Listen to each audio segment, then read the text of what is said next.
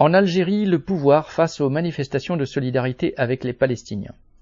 En Algérie, alors que le pouvoir se targue d'être un soutien historique et sans faille à la cause palestinienne, il a fallu attendre le jeudi 19 octobre pour qu'il autorise des manifestations de soutien à celle-ci.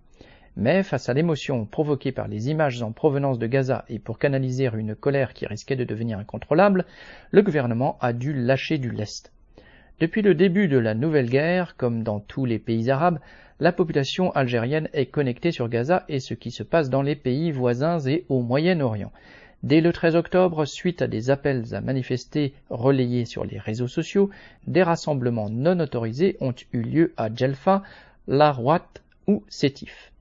À Alger, dans le quartier très populaire d'El Harash, une manifestation a eu lieu dans l'enceinte de la mosquée accompagnée de chants islamistes. D'importants dispositifs policiers déployés sur des places stratégiques et près des lieux de prière ont contenu et dispersé ces rassemblements. Dans la nuit du 17 octobre, après les bombardements sur l'hôpital Al-Ahli de Gaza, d'importantes manifestations spontanées ont eu lieu à Oran et Larouat. Confronté à l'émotion grandissante et sous le feu de la critique des islamistes, le gouvernement a finalement autorisé une manifestation jeudi 19 octobre. Le syndicat UGTA ainsi que de nombreuses forces politiques s'en sont fait les relais du FLN à des partis tels que le FFS en passant par les partis islamistes MSP, Taj et Islah.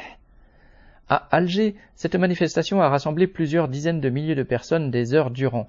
Bien que très encadrés par des associations étudiantes, des partis et des syndicats, les manifestants n'étaient pour la plupart affiliés à aucune de ces organisations très visibles.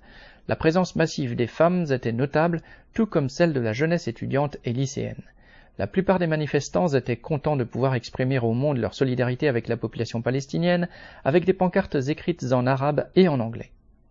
Les slogans les plus repris étaient Free Palestine, fin de citation, L'armée et le peuple avec Gaza, fin de citation, citation Ouvrez les frontières, on va libérer la Palestine, fin de citation. Seule une petite minorité des manifestants se trouvait dans les cortèges des partis islamistes où étaient lancés des slogans anti-juifs. Arrivés devant le Parlement, deux jeunes supporters du club de Bab el-Oued ont repris un des slogans du mouvement de protestation de 2019, le Hirak, citation, Vous avez pillé le pays, bande de voleurs, fin citation. Avec les bombardements à Gaza, le pouvoir algérien est sur le qui-vive, comme tous les dirigeants des pays arabes. Les uns et les autres sont en fait plus inquiets des réactions au sein de leur propre population que du sort des Gazaouis. En signe de deuil, le gouvernement a décrété l'annulation de tous les festivals prévus et festivités habituelles qui, chaque année autour du 1er novembre, commémorent le déclenchement de la guerre d'indépendance en 1954.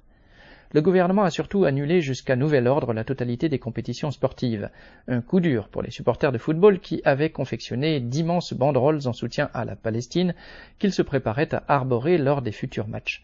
Instruit par l'expérience du Hirak, le pouvoir veut éviter que les lieux culturels ou les stades deviennent des foyers de contestation et battent en brèche les restrictions aux libertés qu'il continue, pour l'instant, à imposer.